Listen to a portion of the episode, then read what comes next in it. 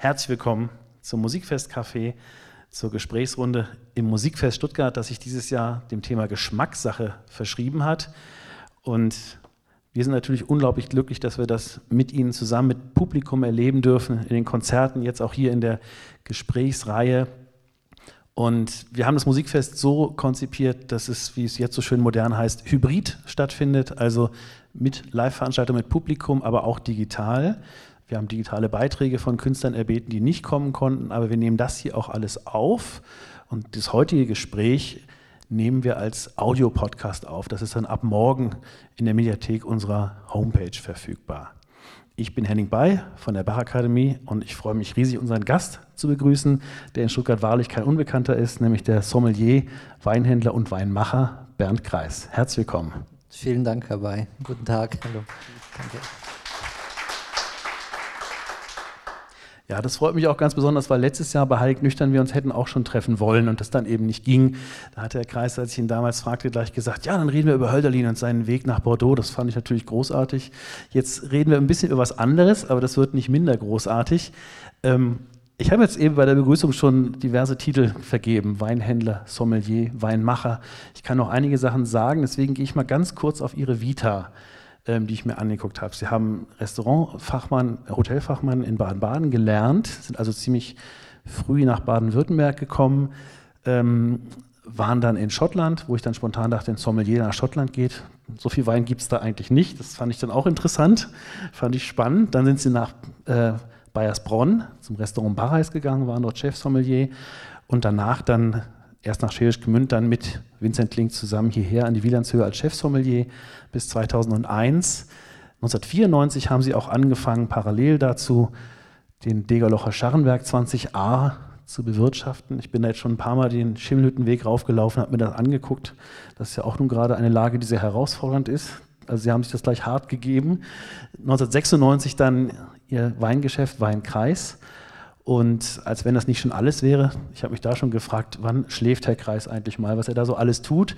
Äh, Sie haben, sind auch ausgezeichnet worden 1992 als bester Sommelier Deutschlands und Europas und das war ein Wettbewerb, soweit ich das sehe. Also nicht einfach eine Ehrung, die man einem umhängt, sondern da musste man sich da wirklich durchsetzen mit Geschmackskünsten, wenn wir beim Thema Geschmack bleiben wollen. 1993 hat die der Gourmillot auch zum Sommelier des Jahres er, ähm, ernannt. Sie haben Bücher, Artikel zum Thema Wein geschrieben, machen es bestimmt noch. Eine Kolumne im Stern, ich weiß nicht, ob es sie noch gibt, aber Sie hatten sie auf jeden Fall sehr lange. Ja, ist schon eine Weile her, ja, gibt es okay. nicht mehr. Also aber, nicht von mir. Okay, aber es gibt zum Beispiel dieses schöne Buch, Wein und Essen, über 400 perfekte Kombinationen. Da gucke ich immer wirklich sehr, sehr gerne rein. Das finde ich sehr spannend. Das gibt einem natürlich auch gerade dieses äh, Gefühl, was ein Sommelier ausmacht, was er einfach auch wirklich viel tut. Sie haben ähm, einen Weineinkaufsführer, 500 Weine unter 10 Euro auch geschrieben, an der Hallwag Weinschule auch mitgearbeitet. Und ja, und 2019 sind sie vom Gourmet-Magazin Falstaff zum Sommelier des Jahres ausgezeichnet worden. Das ist nicht einfach nur irgendeine Ehrung, da kommen wir nämlich noch drauf. Da hängt eine Würdigung ihre Person dran, über die ich wirklich gestaunt habe, weil die doch sehr breit, sehr viel von dem berücksichtigt, was sie alles tun und nicht einfach nur schnöde sagt, der Mann kennt gute Weine, sondern es ist weitaus mehr. Und um ganz aktuell zu sein, 2021 im Juni, also jetzt, eröffnet Herr Kreis eine neue Weinbar in Stuttgart, das High Fidelity im Bohnenviertel. Und das bringt mich gleich zu meiner ersten Aktualitätsbezugfrage, nämlich wie haben Sie diese ganzen letzten Monate dieser bleihaltigen Corona-Zeit überstanden und zugebracht? Wie ist es Ihnen da ergangen? Also wir haben wahnsinnig viel gearbeitet. Ähm, am Anfang habe ich echt Angst gehabt, ähm, was passiert, weil wir haben, ein großer Teil unseres äh, Umsatzes geht in die Gastronomiebelieferung beispielsweise. Ähm, das Innenstadtgeschäft musste ja dann auch teilweise schließen, beziehungsweise die Weinbar, die da angeschlossen war. Ähm, das heißt, da stehst du erstmal mm, vor der Situation, dass 50 Prozent des Umsatzes Minimum weg sind. Erstmal so. Und äh, da wirst du als Unternehmer natürlich schon mal nervös. Ähm, sind wir sehr, sehr äh, stark in die Aktivität gegangen, alles Mögliche. Ich habe sehr wenig geschlafen, viel gearbeitet, da hast du echte Motivation. Ne? Ähm, und ähm, wir haben äh, unsere Aktivitäten sehr stark in den Online-Bereich verlegt. Äh, haben unsere ganze äh, Firmenstrategie geändert, äh, weil äh, Corona wirkt auch noch nach natürlich. Ähm, also es war, wir haben wahnsinnig viel getan und also auch bis heute, es war natürlich sehr schwierig, auch Dinge zu planen, weil jedes Mal, wenn du einen Plan hattest, kam eine neue Verordnung raus. Ja. Ähm, also das, äh, das Jahr war schon sehr anstrengend. Ähm, wir haben es ganz gut geschafft. Es hat natürlich, äh, wir haben natürlich schon stark federn lassen müssen, unter anderem eben auch unser schönes Weingeschäft am, äh, in der Dorotheenstraße am Schillerplatz.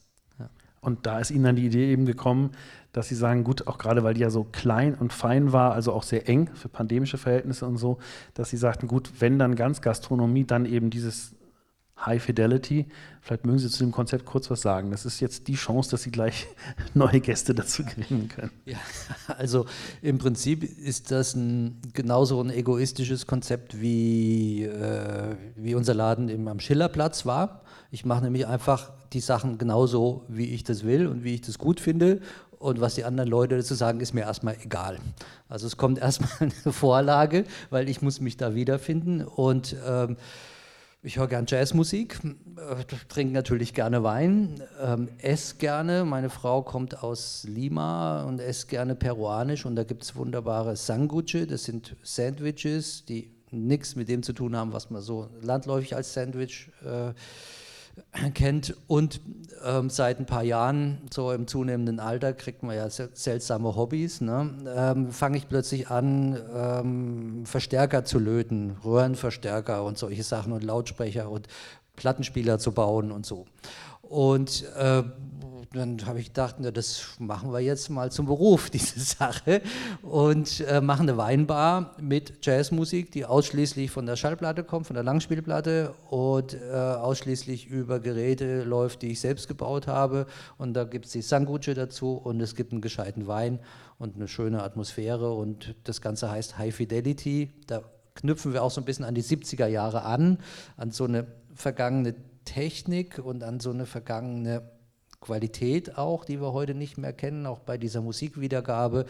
Und das soll auch so ein Ort sein, an dem man die Zeit vergisst. Also auch so ein bisschen das ideale Wohnzimmer, das Sie selber gerne hätten, das haben Sie dann jetzt da. Das habe ich da, ja. Und das, da stehen ein paar Lautsprecher, die sind so groß und hässlich. Ähm, die, das würde ich nicht mal wagen, meine Frau zu fragen, ob ich zu Hause aufstellen darf. Umso besser, dass Sie es da aufstellen können. Ähm, ich hatte ja schon so ein bisschen diese, diese Würdigung vom Falstaff angesprochen, weil das sehr spannend ist. Ich habe mal so ein bisschen rumgelesen, also auf Ihrer Homepage steht, äh, die Aufgaben des Sommeliers werden von Bernd Kreis über die Grenzen des klassischen Images hinaus interpretiert. Und in seiner Würdigung von Ihnen als Sommelier des Jahres 2019 schreibt Ulrich Sauter im Falstaff, Bernd Kreis verliert der Berufung zum Sommelier einen so weit gefassten Ausdruck. Und da habe ich sofort gedacht, das sind eigentlich jetzt zwei Fragen, die mir gleich aufkommen. Erstmal, was ist das Bild des klassischen Sommeliers? Was macht der? Und dann, wie überschreiten Sie diese Grenzen? Wie interpretieren Sie das für sich? Ja, also grundsätzlich der Sommelier und es gibt nur einen Sommelier. Es gibt den Sommelier Punkt. Das ist jemand, der in einem Restaurant arbeitet, auch nicht jemand, der irgendwo mal bei der IHK einen Kurs gemacht hat oder so. Ähm, das ist ein Gastroprofi, also der muss erst schon mal alles das drauf haben, was ein, ich sage ganz bewusst ein Kellner, weil das ist auch ein sehr ehrbarer Beruf, der total unterschätzt wird, äh, was ein Kellner kann. Das heißt also, der muss eine Ente tranchieren können, der muss äh, auch sich in der Küche unheimlich gut auskennen. Das heißt, der muss wissen, wie man kocht, der muss wissen, wie unterschiedliche Garmethoden sich auswirken auf alle möglichen Dinge. Ähm, der muss natürlich wissen, wie Essen und Wein zusammenpasst. Ähm, aber es geht nicht nur um Wein, sondern um alle Getränke. Also Bier, Wasser, Spiritosen, Kaffee, Tee, es geht um Zigarren. Ähm, man muss also Fachmann sein auf diesen ganzen Gebieten. Käse natürlich auch, ne? also alles, was Küche an, alles eigentlich. Äh, man muss ein Gastgeber sein, auch noch. Das ist ganz wichtig, weil sie sind ja dazu da, damit die Leute einen schönen Aufenthalt haben, den sie ähm, vielleicht noch lange erinnern. Ähm, dann müssen Sie natürlich auch ein Kaufmann sein. Das heißt, Sie sind verantwortlich für den Weineinkauf, für die Weinlagerung, müssen entscheiden, wann wird welcher Wein serviert. Ähm, Sie müssen den Wein servieren. Also das, das ist ein riesen umfassender äh, Beruf. Man braucht sehr, sehr viele Kenntnisse, die natürlich klar das Thema Wein und, und Spiritosen und so weiter und so fort und Bier und überhaupt alles äh, umfassen. Aber ähm, man muss auch in der Lage sein, das vernünftig zu kommunizieren und man muss sich in den Dienst des Gastes auch stellen. Das ist ganz wichtig, weil wir erleben heute, dass äh, ganz viele junge Leute die Rolle des Sommeliers völlig falsch interpretieren. Die ziehen da irgendeine Show ab, wo es eigentlich nur um sie persönlich geht, aber der Gast ist denen völlig egal und da kriege ich einen Vogel. Ja, weil äh, es geht um den Gast in der, in der Gastronomie, deswegen heißt es ja Gastronomie. Und zu mir kommen jetzt heute nicht mehr so oft, aber äh, das kommt immer noch mal vor, dass Leute kommen und sagen, ach, wir hatten so einen schönen Abend in der Wielandshöhe mit Ihnen. Ne? Und da sage ich, Mensch, pff, das ist jetzt 10 Jahre her, 15 Jahre, 20 Jahre her. Und die Leute erinnern sich an diesen Abend, den sie in dem Restaurant mit dir verbracht haben. Ja? Und dann hast du was richtig gemacht, dann hast du was geschaffen auch. Das ist sehr wichtig als Sommelier und ähm, ja, da gehört so eine, eine, Art Demut dazu vor dem Beruf. Ne? Demut heißt aber nicht vor dem Gast kriechen. Da bin ich sehr, sehr selbstbewusst auch. Also ich sage auch Leuten, das kriegen sie jetzt nicht von mir, weil das nicht zum Essen passt. Oder äh, äh, Leute, die mit dem weiblichen Personal nicht gut umgehen, die fliegen raus. Ja? Und das ist mir auch egal, wer da sitzt. Also äh, also das gehört auch dazu. Ne? Aber es gehört auch dazu, wenn ein Gast kommt und der war letztes Jahr schon mal da, dass du weißt, okay, äh, der hat den und den Wein gehabt und dann der kriegt jetzt vielleicht was anderes dieses Jahr. Aber Sie wissen das noch in etwa. Mhm. Das konnte ich, ähm, das, ähm, das habe ich immer gewusst, sobald ich die Leute gesehen habe. Ich habe ein ganz schlechtes Namensgedächtnis, aber dann habe ich genau gewusst, okay, äh, die haben an dem Tisch gesessen, die haben das gegessen und das getrunken. Wusste ich. Das kam einfach so. Das ist natürlich eine große Qualität, wenn man das kann und wenn man das hat, ne? dass man das so, so entscheiden kann. Ähm, gucken wir mal jetzt über die Grenzen dieses doch schon sehr groß gefassten Berufsfeldes, was Sie gerade alles erzählt haben. Ich habe mir noch so ein paar Sachen aufgeschrieben, auch die auch Herr Sauter über Sie geschrieben hat. Er sagte, Sie begreifen Weinhandel als Sommellerie mit anderen Mitteln, was ich sehr, sehr schön finde. Ähm, und er sagt, ihr Sortiment ist ein kulinarisches Statement. Sie leuchten auch blinde Flecken auf der Weinkarte aus. Sie gehen eben nicht auf hochklassifizierte Weine, die man sowieso kennt, sondern sie möchten Dinge entdecken oder auch vermitteln. Nach was für Kriterien stellen Sie Ihr Weinsortiment zusammen? Also also da gibt es natürlich diese ganz trockenen Qualitäten. Ich, schaue natürlich nach der Qualität im Wein, klar. Ähm, ähm, es gibt natürlich viele Weine, die sind rein qualitativ gut, aber es kommt noch mehr dazu. Eine gewisse Ethik spielt bei mir auch eine große Rolle. Also das muss mindestens mal ein handwerklich erzeugter Wein sein. Ähm, Inzwischen ist es so, dass wir äh, fast nur noch Bioweine einkaufen und verkaufen. Ähm, auch wenn es nicht draufsteht, sind es oft Bioweine. Ähm, ich muss mich auch mit den Leuten gut verstehen können. Ich habe keine Lust, mit Leuten zusammenzuarbeiten, die, mit denen ich keinen Draht habe, weil wir vertreten die ja auch. Ne? Wir vertreten den Wein. Und wir suchen dermaßen streng aus. Ich kenne keinen in Deutschland, der so streng Weine selektiert wie wir. Ähm, dass wir dann auch hundertprozentig hinter jedem einzelnen Wein, den wir verkaufen, der ist immer gut. Ob der Ihnen schmeckt, ist eine andere Frage, ja? aber ich kann Ihnen immer versprechen, jede Flasche ist gut, außer Sie hatten mal einen individuellen Fehler, ist korkig oder so. Ne? Also das ist schon alles sehr wichtig. Ja, das ist schon relativ komplex. Ne? Absolut, ja. Also gut gemacht im Sinne auch, weil ähm, ich denke auch an Ihre Weinmesse Perspektive Wein, die Sie einmal im Jahr im November in den Wagenhallen veranstalten und äh, da habe ich auch mitbekommen, das sind die Winzer, die Sie vertreten, die dort sind. Das sind die, äh, mit denen Sie sich auch gerne umgeben und die umgekehrt auch sich mit Ihnen umgeben und wissen, Ihre Weine werden auch von Ihnen optimal vertreten.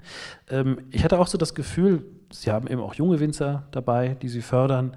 Ähm, glaube, letztes Jahr war es, waren es die, vorletztes Jahr waren es die La Sax zum Beispiel, auch die mir aufgefallen sind mit ihrem Wein. Ähm, das heißt, Sie sehen sich auch als einen Weinvermittler, also nicht nur als ein Vermittler des Weines an den Kunden, sondern auch vielleicht unter Winzern oder, oder auch von Jungwinzern, die man so ein bisschen auch pusht und sagt im Sinne von, ich werde nicht hysterisch Marketing aktiv, sondern ich gebe euch eine Plattform, weil ich weiß, ihr seid gut und euer Wein ist gut. Ist das alles auch eine Sache, die Ihnen wichtig ist? Ja, also das macht mir natürlich viel Spaß, auch junge Leute zu unterstützen, junge Winzer zu unterstützen, ähm, wenn ich an die glauben kann. Ne? Also für, bei uns ist auch wichtig, dass wir die Weine an verschiedenen Orten schon mal probiert haben, bevor wir sie einkaufen, dass wir die Weinberge angeschaut haben, dass ich den Keller kenne. Ähm, Gott sei Dank kenne ich mich in diesen Feldern auch aus, ja, so dass ich ein gutes, eine gute Einschätzung treffen kann, ähm, wie könnte das auch in Zukunft weitergehen und so. Und das macht mir sehr viel Spaß, mit solchen Leuten zu arbeiten, weil die bekannten Weingüter äh, zu vertreten, also das ist auch wirklich sehr einfach. Ne? Also jemand, der überall große äh, Bewertungen hat und hoch gehandelt wird, äh, den, den muss ich mir jetzt nicht ins Regal stellen. Ja? Also nichts gegen diese Weine, die können äh, großartig in Weltklasse sein, aber das interessiert mich jetzt nicht so. Ich will gerne die Leute überraschen, will den Leuten gerne was Neues zeigen und ähm, ja, und das hat, hat, ja oft auch was mit, mit einem preiswerten Einkauf zu tun. Ja. Das, ich meine, das sind in der Regel keine Billigweine, weil das geht nicht. Du kannst nicht ethisch arbeiten im, im, im Aldi oder im Billigweinbereich, das geht nicht. Ähm, aber ähm, da kriegt man manchmal Qualitäten, die äh, eigentlich einen Bruchteil dessen kosten, was ein berühmter Wein gleicher Qualität kostet. Also wenn ich jetzt an Lassac denke, äh, deren Spätburgunder, äh, sehr, sehr erstaunlicher Wein aus sehr jungen Reben und so, äh, der kostet, ich glaube, 15 oder 16 oder 17 Euro. Der ist aber so gut wie ein Burgunder, der 30 kostet. Ja? Und der ist wirklich so gut. Das war natürlich doppelt spannend, so eine Entdeckung auch zu machen, ne? weil dann das natürlich auch dann reizt. Ich muss auch lustigerweise gerade, weil wir in einem Musikfest sind, auch daran denken, äh, was sie auch natürlich dann damit tun, sage ich mal ganz unbescheiden, weil ich als Dramaturg hier sitze, sie arbeiten dramaturgisch sozusagen. Sie sagen, ich, ich stelle nicht immer dauernd eine Mozart-Symphonie ins Programm, sondern ich möchte auch, auch mal einen Meister ausgraben, der genauso gute Musik geschrieben hat, den aber vielleicht nicht jeder kennt, wo man sich auch drüber freut. Und den kombiniere ich dann wiederum in einem Umfeld mit anderen, die man kennt, dass man also jetzt nicht sagt, ich gehe jetzt völlig auf abseitige Wege, aber ich versuche den Leuten auch, bei ihnen ist es dann eben von, vom Geschmack her eine andere Perspektive auch mal zu geben. Bei uns ist dann sozusagen vom Ohr her, dass man sagt, hört euch doch mal dieses Zellenker Oratorium an, das war ein Bach-Zeitgenosse, den Bach geschätzt hat, man kennt ihn aber fast nicht oder wie auch immer. Ähm, denn, da hatten wir uns eben auch hier unterhalten, als wir noch hier unten saßen, Wein trinken ist ja auch, ich sag's mal so, auch wenn es hochgestochen klingt, auch ein intellektuelles Vergnügen. Ne? Ja, also mit Wein kann man sich natürlich sehr intensiv und tatsächlich auf einer intellektuellen Ebene beschäftigen. Ähm, kann auch, das kann schon bei der Erzeugung beginnen. Ähm, aber die Verkostung, ähm, das ist natürlich schon eine, ich sag mal ein Handwerk, manche Leute würden sagen vielleicht eine Kunst, die man völlig banal abhandeln kann, wie es leider die meisten Leute machen ähm, die aber, äh, wie es in Frankreich verschiedene Schulen gibt, die wirklich also in höchste Sphären gehen kann und die unheimlich interessant ist, weil weil es da häufig sehr stark in die, in die Tiefe geht. Ja, also ein Wein ist ja viel mehr als einfach nur ein bisschen Säure und äh, Frucht und ein paar Aromen und so weiter und so fort, sondern Wein trägt häufig auch eine gewisse Energie und vermittelt die. Ähm, Wein bringt auch tatsächlich eine, eine Botschaft, ja, versetzt einen in eine bestimmte Stimmung ähm, und ähm, das, das spielt alles eine Rolle. Und da muss man natürlich ein bisschen anders an den Wein herangehen als jetzt schulisch und so. Aber ich kann Sie beruhigen, abends mache ich einfach nur eine Flasche auf und trinke die. Ja. Und basta. Manchmal kommen mir da auch komische Gedanken, aber äh, meistens, da geht es dann nur ums Vergnügen. Ja. Also das trenne ich schon auch sehr stark. Ne. Also der hedonistische, die hedonistische Verkostung äh, eben auch und die professionelle. Aber oft spielt das ineinander über. Das beruhigt mich jetzt sehr, weil ich hatte schon gedacht, kann man das da auch mal ausschalten, das Sensorium sozusagen. Ne? Ähm, nähern wir uns mal noch weiter dem Musikfestthema Geschmackssache aus der Perspektive eines Sommeliers. Ich habe hier, das ist eine herrliche Manesse-Ausgabe von Charles Baudelaire. Er hat einen kleinen Essay geschrieben mit dem Titel Wein und Haschisch.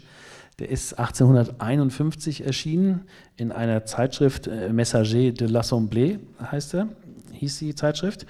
Und Baudelaire fängt über den Wein an auf eine sehr ironisch pointierte Art. Das möchte ich Ihnen mal vorlesen, weil ich damit eine Frage an Herrn Kreis verbinden möchte. Der Wein. Ein sehr berühmter Mann und zugleich ein großer Dummkopf, was sich allem Anschein nach oft sehr gut ergänzt, wie darzulegen ich zweifellos mehr als einmal das schmerzliche Vergnügen haben werde, hat es gewagt, in einem Buch über die Tafel, verfasst unter dem zweifachen Gesichtspunkt der Hygiene und des Vergnügens, zum Stichwort Wein Folgendes zu schreiben. Der Patriarch Noah gilt als Erfinder des Weins, eines alkoholischen Getränks aus den Früchten des Rebstocks. Und weiter? Weiter nichts. Das war alles. Man kann das Buch durchblättern, es in alle Richtungen durchforsten, es rückwärts lesen oder auf dem Kopf von hinten nach vorne, von links nach rechts und von rechts nach links. Man findet in der Physiologie des Geschmacks des sehr berühmten und hoch angesehenen Bria Savarin nichts weiter über den Wein als der Patriarch Noah und eines alkoholischen Getränks. Angenommen, ein Bewohner des Mondes oder eines fernen Planeten der unsere Welt bereist, wollte sich, erschöpft von seinem langen Weg, den Gaumen erfrischen und den Magen wärmen. Er legt Wert darauf, sich mit den Genüssen und Gebräuchen unserer Erde vertraut zu machen. Er entsinnt sich undeutlich von köstlichen alkoholischen Getränken gehört zu haben, mit denen die Bürger dieses Globus sich nach Lust und Laune, Mut oder Frohsinn antrinken. Um sicherzugehen, dass er nichts falsch macht, schlägt der Mondbewohner das Werk des Geschmacksorakels auf des einzigartigen und unfehlbaren Bria Savarin und findet unter dem Stichwort Wein folgende wertvolle Auskunft. Der Patriarch Noah und aus den Früchten des Rebstocks.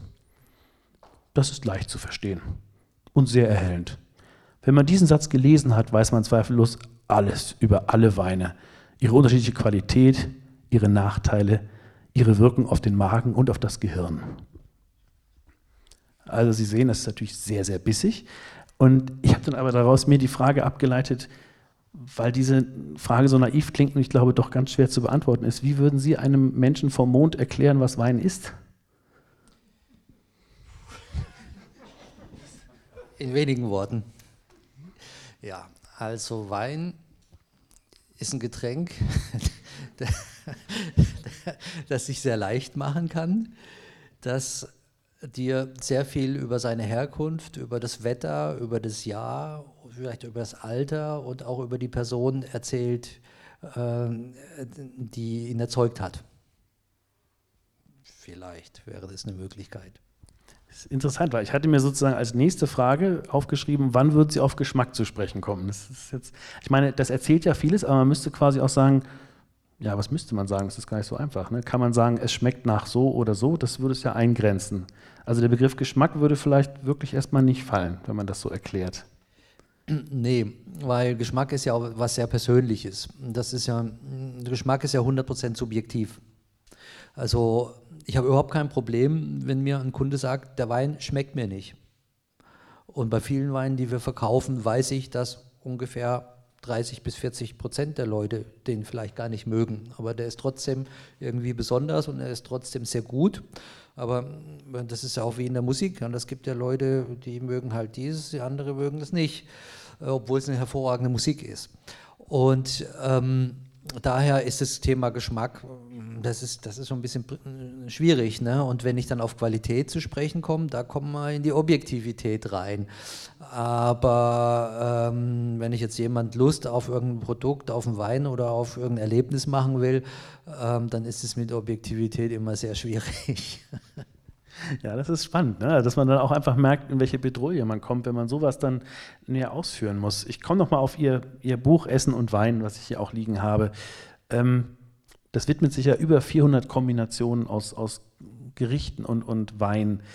Muss sich ein Sommelier Geschmäcker auch vorstellen und imaginieren können oder ist das eine Sache der Erfahrung, dass Sie einfach sagen, ich habe so viele Sachen probiert, dass ich einfach weiß, was passt? Ich meine, gerade wenn Sie auch sagen, ich möchte mal überraschen, dann stellen sich die Sachen vielleicht erstmal vor oder wie geht das? Also ähm, ich denke, es gibt es das sowohl als auch. Also es gibt ja dann auch solche Tabellen, wo drin steht, das passt dazu, das äh, passt hierzu und so. Und ähm, das ist man dazu, da kriege ich schon einen Vogel, wenn ich das höre. Ja. Ähm, aber manche Leute brauchen das. Also ich habe das Glück, ich weiß, wie was schmeckt. Also auch wenn ich jetzt ein Rezept lese, das kohärent ist oder mir ein Koch sagt, also wenn wir irgendwie ein Menü absprechen, das am besten klappt es immer mit Bernd Bachhofer in Weiblingen.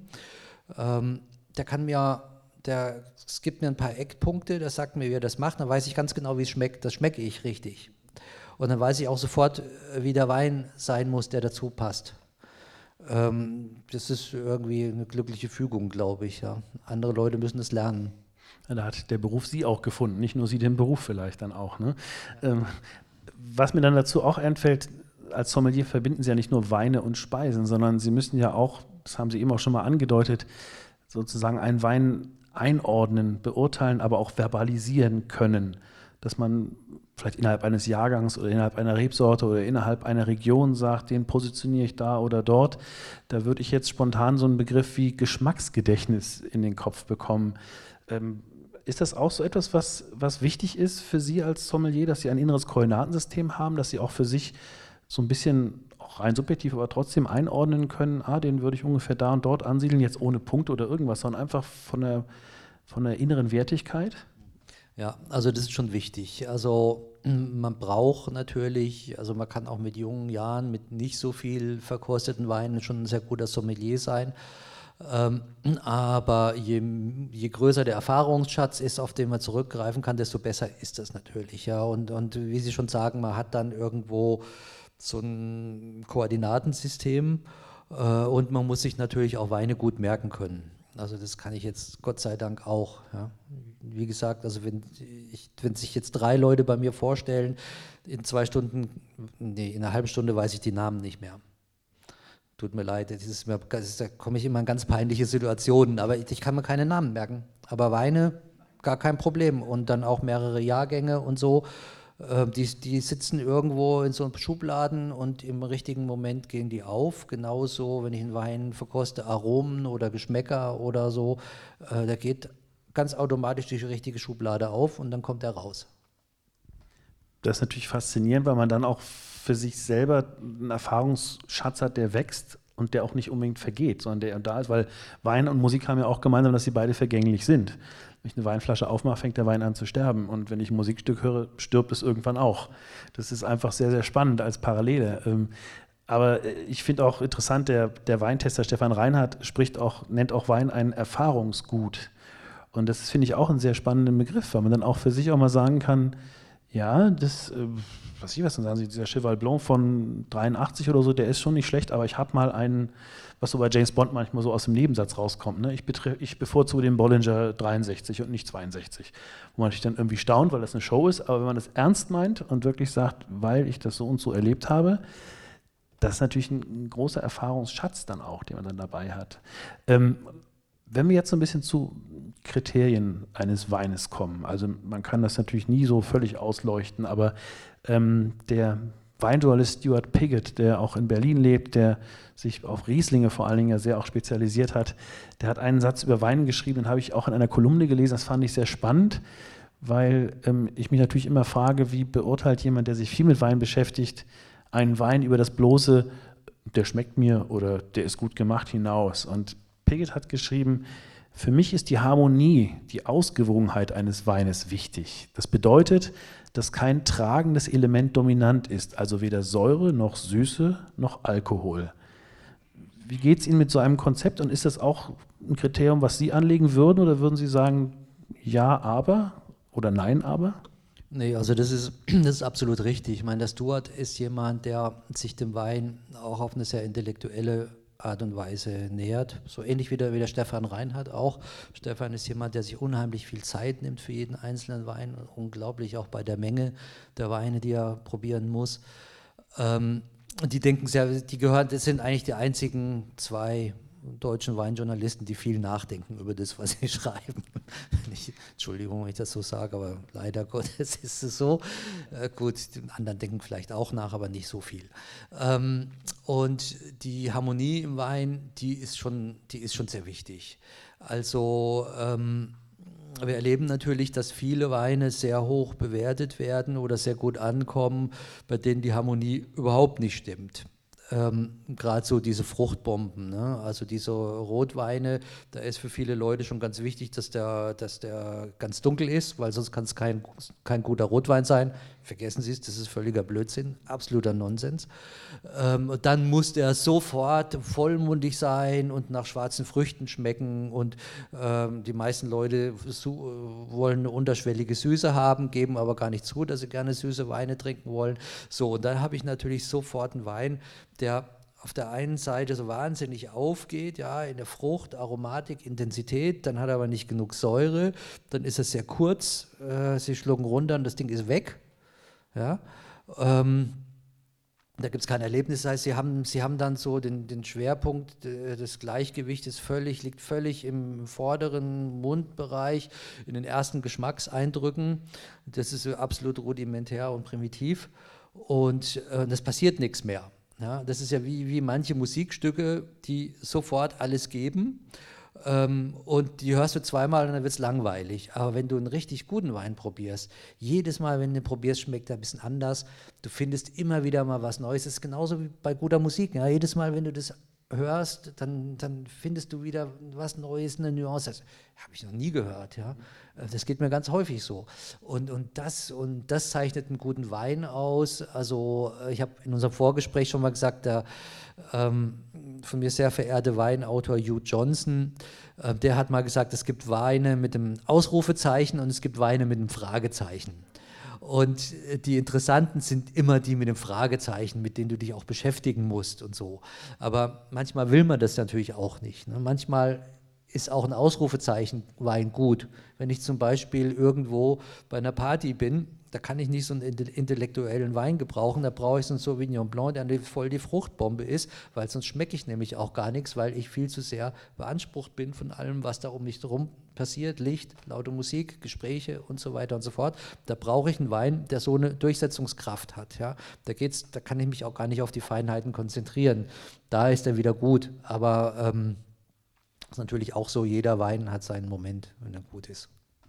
Seine Minutes of Fame sozusagen, dann in dem Fall. Ne? Ja, ich meine, gut, aber das ist dann auch, auch diese Weine, die, man könnte ja auch sagen, die laut sind. Ne? Das sind dann auch vielleicht auch die Weine, die man zum Beispiel in einem französischen Bistro bekommt und wo in der Sonne, wenn man da sitzt, wenn es warm ist, wo der Kellner einem schon aufmerksam ein Glas mit Eiswürfeln hinstellt, von wegen kannst du später rein und dann bleibt er kalt.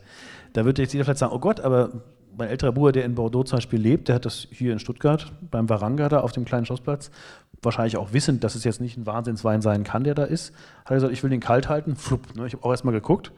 Ähm, aber das war sozusagen der Zweck, den er da erfüllen sollte, der Wein. Ne? Ich kann es zwar trotzdem nicht, weil mir das körperliche Schmerzen verursacht, aber, ähm, oder wenn ich jetzt daran denke, dass Sie auch sagen, sagten vorhin eingangs, dass Sie einem Gast auch mal sagen würden, nee, den Wein, den gebe ich Ihnen nicht, der passt nicht. Ich denke, das ist auch so, wenn man einen, einen feinen, sagen wir mal, Spätburgunder hat und dann sagt ein, ein Gast, ich nehme dazu schon mal eine Zigarre kann man sagen, nee, da schmecken Sie überhaupt nichts von dem Wein, was wollen Sie denn damit? Und natürlich möchte ein Sommelier sich nicht hinstellen, ex cathedra Dinge erklären, aber ich, ich, also das mit dem Geschmack und mit den Faktoren, das ist witzig, weil ich nämlich sonst auf die Faktoren im Wein gekommen wäre. Und da ist aber auch ein schöner Satz von Stefan Reinhardt, den ich sehr liebe, das wollte ich nämlich auch fragen. Er hat den Begriff von Textur und Gaumengefühl in einer Kolumne auch erwähnt. Ähm, Textur kenne ich auch gut von der Musik. Und er hat diesen schönen Ausdruck geprägt, er schreibt, Kleidet der Wein meinen Gaumen aus oder macht er ihn nur nass oder legt er ihn trocken? Das ist natürlich Rotwein, würde ich sagen. Also denke ich zumindest hauptsächlich dran, aber vielleicht nicht nur. Textur am Gaumen ist Weißwein bestimmt auch. Ja, die Textur ist, ähm, die, die ist extrem wichtig. Ne? Also ähm, ich konzentriere mich in meiner Verkostung heute viel stärker auf die Struktur des Weines, auf die Texturen, auf die geschmacklichen Eindrücke, also süße Säure, Salzigkeit, welche Säure habe ich, ne, welche Qualität von Säure ähm, und so weiter und so fort, Nachhall. Mm, also Bitterkeit und so. Also diese Sachen sind mir heute sehr viel wichtiger. Auch so, dass, dass ich spreche gern vom Relief des Weines, ja, wie der sich im Mund entwickelt. Die, haben, die Weine haben verschiedene Reliefs. Und ähm, also da ist absolut was dran. Viele Dinge kann man, relativ einfach erklären. Ja, wie Sie sagen, das legt jetzt den, den Mund trocken, das liegt häufig an den Tanninen, die aber unheimlich wichtig sind. Ja? Und wenn Sie dem trockenlegenden Wein ein schönes äh, Steak hinlegen, dann werden Sie mal sehen, wie gut der plötzlich schmeckt und wie gut plötzlich das Steak schmeckt, äh, weil das in Kombination viel besser passt und viel besser schmeckt.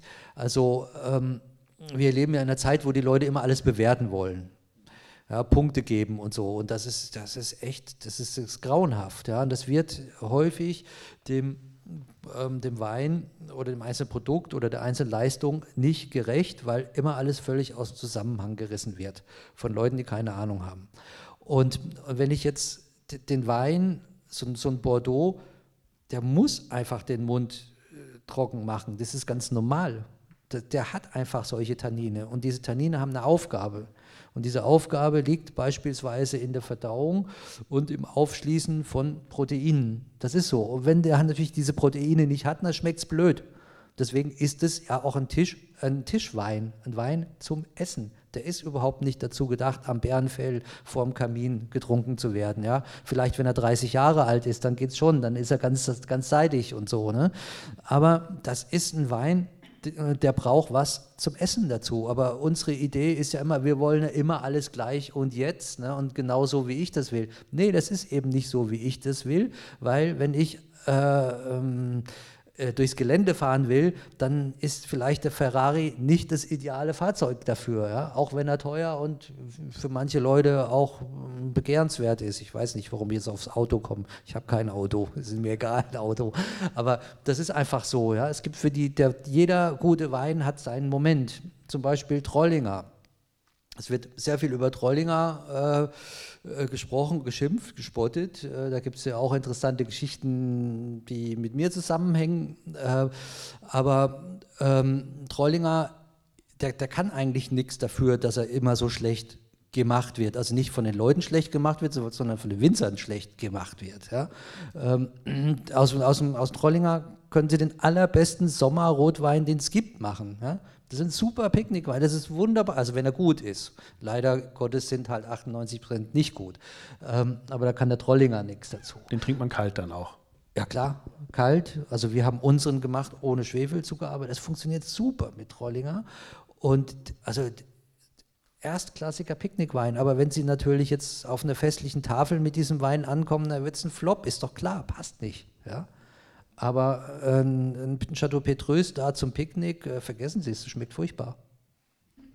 Und das ist natürlich hart, ne? wenn man das einfach aber es ist richtig. Ich finde das gut, weil das auch die Frage so ein bisschen für mich auch wieder gibt, ähm, ist Wein primär immer ein Speisenbegleiter? Oder muss zumindest wissen, was ist ein Essenswein und welchen Wein kann ich auch ohne Essen gut zu mir nehmen, ohne dass ich ihn gar nicht so erfasse, wie er eigentlich gedacht ist? Also das gibt natürlich, also wie jetzt gesagt, äh, schon Weine, die sind primär Essensbegleiter. Ähm, es gibt natürlich andere Weine, die, die, die gehen auch solo unheimlich gut. Ähm, das, das, ist ja, das ist ja unterschiedlich. Das kann ja jeder so einrichten, wie er will. Das sind ja auch kulturelle äh, Geschichten. Ne? Also in Deutschland war das ja so, dass zum Essen meistens Bier getrunken wurde. Ähm, jetzt sehen wir mal hier vom, vom, vom Süden ab, aber auch hier sehr häufig. Und der Wein wurde hinterher getrunken.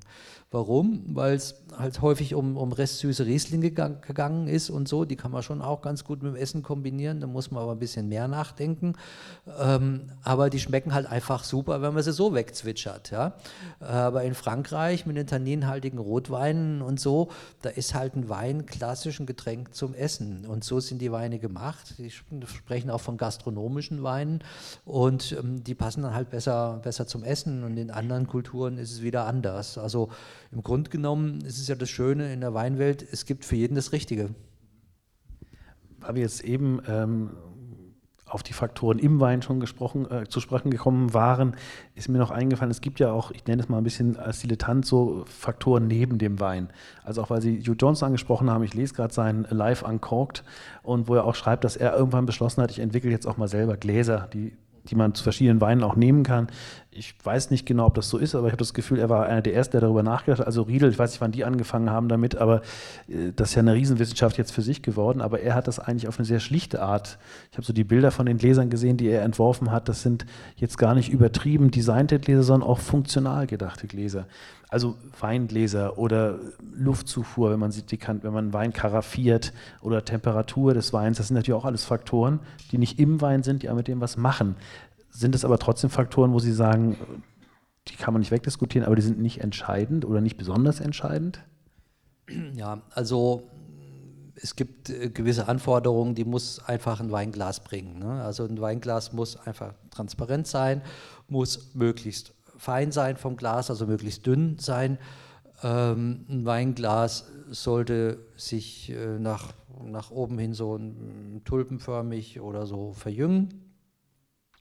Und da gibt es noch ein paar verschiedene Formen, aber ähm, das, das bieten schon viele, viele Gläser und äh, nach meiner Meinung ist das Thema Weinglas ähm, in, ziemlich überschätzt in seiner Bedeutung. Also ein gutes Glas ist schon wichtig, aber es muss nicht das Riedelglas für 40 Euro sein. Ähm, allerdings ist es auch so, wenn Sie tatsächlich Weine in diesen Gläsern probieren und in dem anderen merken Sie schon den Unterschied. Die sind ziemlich brutal. Also das heißt, wenn Wein nicht gut ist, schmeckt er aus so einem richtig guten Weinglas leider Gottes noch schlechter. es macht aber keinen guten Wein besser. Und ich habe dann mal irgendwann, habe ich das mal aufgegeben, aus solchen Weinen zu trinken, weil mir wurde das schlichtweg zu teuer, weil die gehen natürlich auch dauernd kaputt. Und äh, gesagt, für das Geld kaufe ich mir lieber einen guten Wein. Und ähm, also ich trinke zu Hause aus so relativ einfachen, aber wirklich guten Gläsern. Und, ähm, und das funktioniert genauso gut. Ja. Das ist auch tröstlich mal zu hören. Ich meine, ich hab, wir haben auch ein bisschen drüber geredet. Ich habe, ich habe so ein paar äh, von diesen Performance-Gläsern äh, von Riedel. Ich finde das nämlich interessant. Ich bin eigentlich auch eher dahin gekommen zu sagen, man nimmt eher großbauchige, etwas offene Gläser. Ich habe diese, diese, diese Schott-Zwiesel-Bordeaux-Gläser, die auch nicht teuer sind und die halten gut. Die sind Gastro-Gläser, die gehen nicht gleich kaputt. Ähm, habe dann aber mir einmal diesen Performance Sauvignon Glas äh, Typ gekauft, der sehr schmal ist und auch dann zugeht. Also eigentlich so aussieht wie Weißweingläser, die ich von meinen Eltern kenne, als ich, als ich ein Kind war. Ich merke dann aber schon, welchen Sauvignon daraus trinke und aus dem anderen, dass es doch einen gewaltigen Unterschied gibt. Das merke ich natürlich schon. Es gibt aber eben auch Sauvignons, die so sehr im Vordergrund Holunder oder was auch immer haben, dass ich möchte es lieber nicht haben. Dann bin ich fürs große Glas dankbar. Und das andere bündelt es dann so sehr, dass ich dem gar nicht mehr entkommen kann, zum Beispiel. Also das ist schon so, ähm, man kann natürlich mit Glas und auch mit der Karaffe äh, kann man schon auch einiges steuern. Das, das ist auch wichtig. Das gehört auch zum Handwerk des Sommeliers und auch des Weinhändlers. Also beispielsweise ist es bei uns so, wir haben eigentlich fast ausschließlich Weine, die sich sehr langsam entwickeln, die eher so ein bisschen leise sind, die meistens ziemlich viel Luft brauchen, Sauerstoff und Zeit zum Entfalten. Das heißt, Weine, die Sie bei uns kaufen, das ist immer besser, Sie nehmen ein großes Glas. Möglichst auch für einen Weißwein so ein Bordeaux-Glas oder so. Funktioniert meistens besser. Selbst bei unseren Champagner ist es auch so. Ähm, dann gibt es natürlich, äh, man kommt aber eigentlich mit so einem mit so einem klassischen tulpenförmigen Glas kommt man eigentlich super durchs Leben, funktioniert mit allen Weinen sehr gut, außer mit Spätburgundern, Pinot Noir, die brauchen wirklich so ein, so ein bauchiges Glas. Und das sind im Prinzip die beiden Glastypen, die sie brauchen. Ne? Und dann, das, dann, dann, ist es gut, eine Karaffe. Eine Karaffe ist schon wichtig. Stichwort Geschmackstest. Ähm, ich habe gelesen, dass die Geschmacksknospen im Mund ausgeruht, aufnahmefähig, ausgeglichen am besten sind am Morgen. Ähm, für mich als, als Laien ist die Vorstellung etwas schlimm, morgens Wein zu verkosten. Ähm, Gut, als Sommelier müssen Sie auch nicht alles runterschlucken, wenn Sie Wein verkosten, aber ist es auch so, dass Sie dann, wenn Sie professionell verkosten, sagen, ich, ich fange da morgens an, um neun oder um zehn und verkoste Weine? Also für uns ist es ja eine normale Arbeit, ne? Also und das ist eine sehr anstrengende Arbeit. Also ähm, alle Leute denken, wow, ja, der fährt jetzt zwei Wochen nach Frankreich oder der fährt jetzt auf diese Weinmesse und so, super, ja, warum darf ich nicht mit? Ähm, die würden wahrscheinlich spätestens am Mittag aussteigen. Was heißt, die meisten Leute werden sturzbetrunken, weil die natürlich nichts ausspucken, sondern trinken. Aber sie müssen sich vorstellen, dass wir beim, sagen wir mal, bei einem guten Messetag probieren wir ungefähr 200 Weine. Das ist sehr, sehr anstrengend. Am Tag? Ja. Oh, also manche ganz schnell, bei manchen geht es wirklich nur darum, einfach mal ganz klar festzustellen, interessiert mich das oder interessiert mich das nicht. Also das ist natürlich eine oberflächliche Verkostung, aber das reicht manchmal schon, einfach um sich dann weiter mit dem Winzer zu beschäftigen und dann geht, steigt man dann tiefer ein. Ähm, aber viele äh, analysiert man natürlich, dann wird das notiert, äh, da muss man permanent voll konzentriert sein. Und das heißt also, gut Wein probieren kann man auch wirklich nur, wenn man ausgeruht ist, wenn man in Form ist. Und, und das ist halt vormittags am besten, ja. Ja, eben, natürlich Stichwort Tagesform ist natürlich auch nicht, nicht unentscheidend, ne? das ist ja, ist ja klar. Ähm, ein vollständiger oder ein komplexer Wein, so rum, ein komplexer Wein ist ja auch nicht immer gleich sofort ganz da. Sie haben es auch schon mal angedeutet. Ähm, und der schon genannte Stefan Reinhardt hat in einer Kolumne auch wieder einen herrlichen Begriff genommen aus der Musik. Er hat nämlich geschrieben, ähm, dass es einen Geschmack gibt, der sich crescendoartig aufbaut. Und dann spricht er, den Begriff haben Sie auch vorhin schon erwähnt, vom Nachhall am Gaumen. Also wir haben sozusagen eine Akustik des Weines auf der Zunge, im Mund. Ähm, wo fängt ein Geschmack an, wo hört er auf? Kann man wahrscheinlich gar nicht so sagen beim Wein eigentlich. Also der, der Punkt, an dem der äh, Geschmack aufhört und der Nachhall anfängt, der ist klar definiert. Das ist Runterschlucken, beziehungsweise das Ausspucken. Ähm, da passiert Folgendes ähm, durch diesen Schluckvorgang und beim, beim Spucken passiert genau das Gleiche. Da wird nochmal Druck äh, auf die Mundhöhle äh, aufgebaut und da passieren sehr viele Aromen, den sogenannten retronasalen Gang. Das ist diese Verbindung Rachenhöhle zum, zur Riechschleimhaut, hinten hoch. Und da hat man nochmal ein sehr, ein sehr intensives Aromenerlebnis, eine sehr intensive Aromenwahrnehmung. Das sollte man haben bei einem guten Wein, wenn nicht. Hm. Und ab diesem Punkt kommt der Nachhall oder Abgang. Und das ist ein, das ist ein Eindruck, der sollte möglichst lange äh, anhalten. Und der spielt sich, also es gibt einmal den, den geschmacklichen Nachhall und den aromatischen. Also aromatisch ist halt, was passiert jetzt hier nochmal an, an Aromen. Der ist aber auch nicht so wichtig, weil das ist meistens bei jungen Weinen so. Ähm, interessant werden Weine immer erst, wenn sie eine gewisse Reife haben, weil dann erst kommt das Terror raus, dann kommt die, dann kommt die wirkliche Qualität raus. Ja, dann wird es wirklich interessant ne, mit einer gewissen Reife. Und ähm, dann gibt es eben den geschmacklichen Nachhalt. Das, äh, das ist meistens ähm, Säure, ähm, Bitterkeit, Mineralität und, und solche Sachen. Ja. Und Bitterkeit kann man ganz weit auffächern. Ne. Es gibt eine Bitterkeit, die sehr anregend, sehr angenehm ist. Und es gibt eine Bitterkeit, die sehr aggressiv ist und einen eher, äh, wie man so schön sagt, abturnt. Ja. Also äh, das, ist schon, das ist schon ziemlich präzise äh, definiert, was natürlich dieses Crescendo angeht. Das ist dieser, dieser zeitliche Faktor, den ich einmal natürlich beim Verkosten habe und den ich habe natürlich in der Entwicklung des Weines und natürlich auch noch äh, über die Dauer, in der jetzt diese, ähm, diese Weinflasche offen ist oder das Weinglas dasteht und in der sich der Wein auch darin verändert. Und auch da kann man die Qualität eines Weines erkennen. Also so ein banaler Wein, der wird sofort alles zeigen und dann ist Feierabend, der stirbt dann auch relativ schnell. Ähm, Decrescendo. Ja, genau. Und der richtig, da gibt es kein Crescendo, ja. Decrescendo, ja, genau. Geht genau. Abwärts, ja. Und, äh, und ein guter Wein, der wird sich permanent weiterentwickeln. Ob man das natürlich selber haben will, ja, eine andere Frage. Ja. Und was halten Sie von diesem Ausspruch, ähm, Wein ist ein Kulturprodukt, kein Naturprodukt? Nein, also grundsätzlich ist natürlich ähm, der Wein, wenn man jetzt die Historie auch sieht, ein kulturbegleitendes Getränk, dem ja auch eine sehr hohe Bedeutung beigemessen wird seit, seit vielen hunderten Jahren. Ähm, es zielt vielleicht auch mehr äh, in diese Richtung, ja, was ist jetzt Naturwein oder was ist jetzt ein industrieller Wein und so weiter und so fort.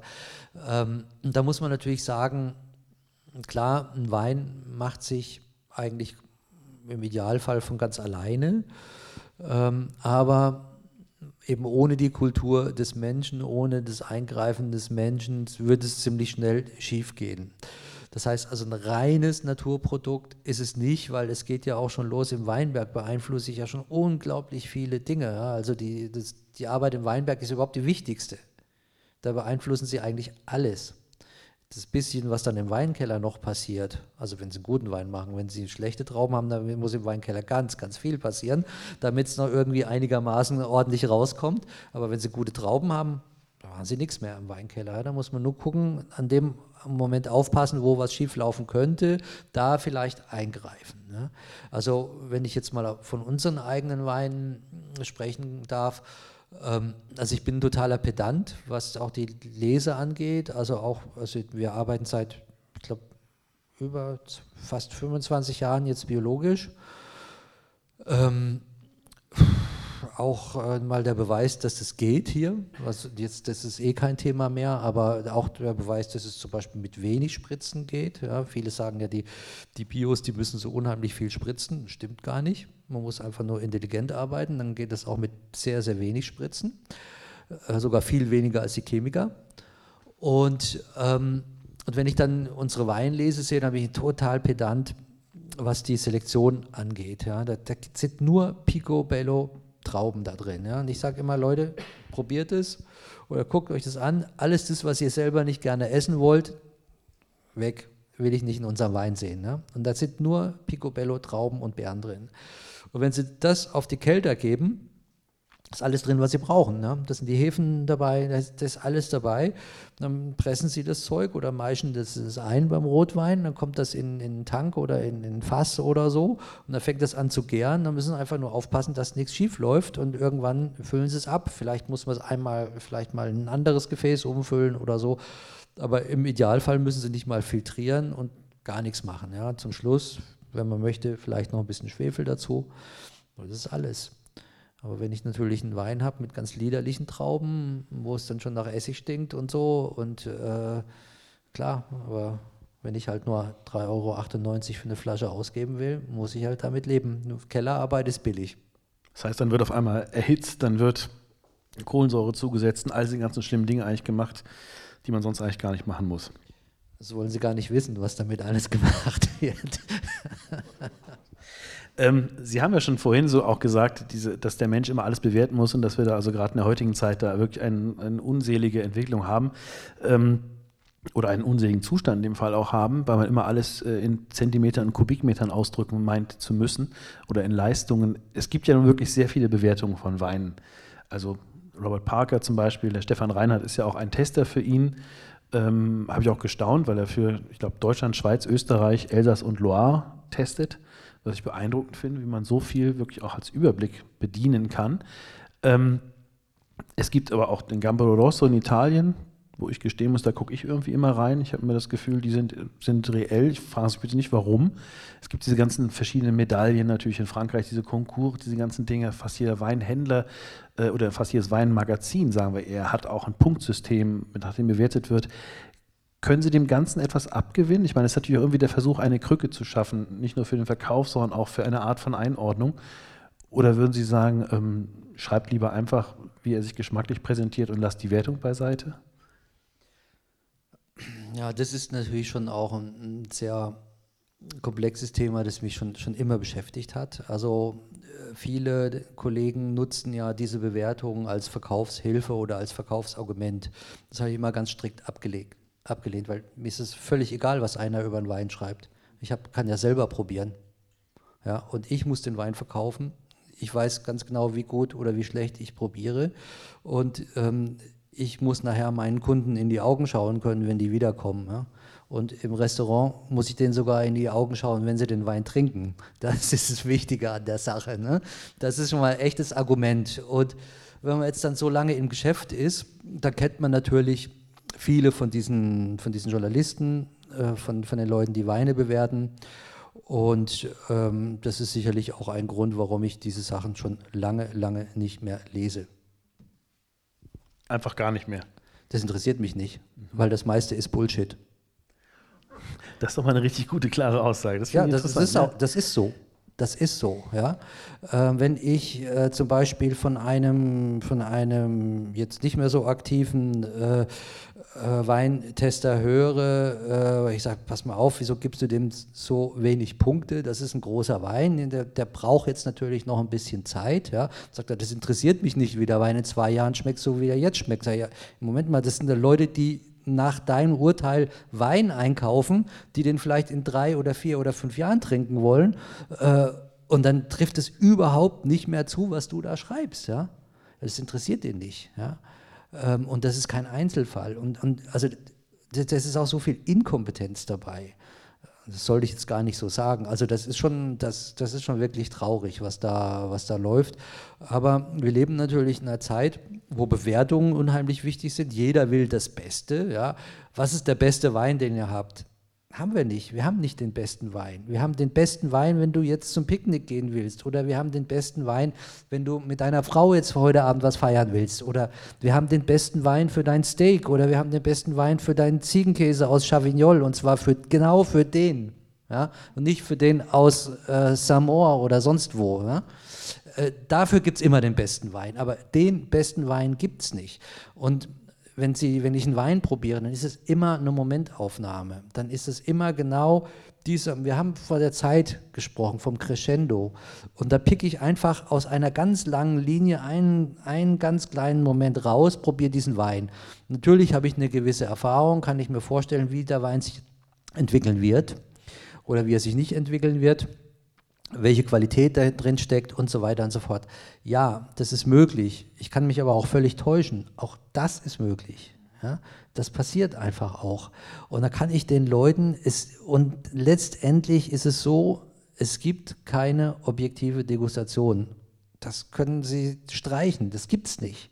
Selbst wenn ich ein unheimlich sorgfältiger Verkoster bin und versuche der Objektivität nahe zu kommen, dann kann ich höchstens 99 Prozent schaffen. Aber 100 Prozent gibt es nicht.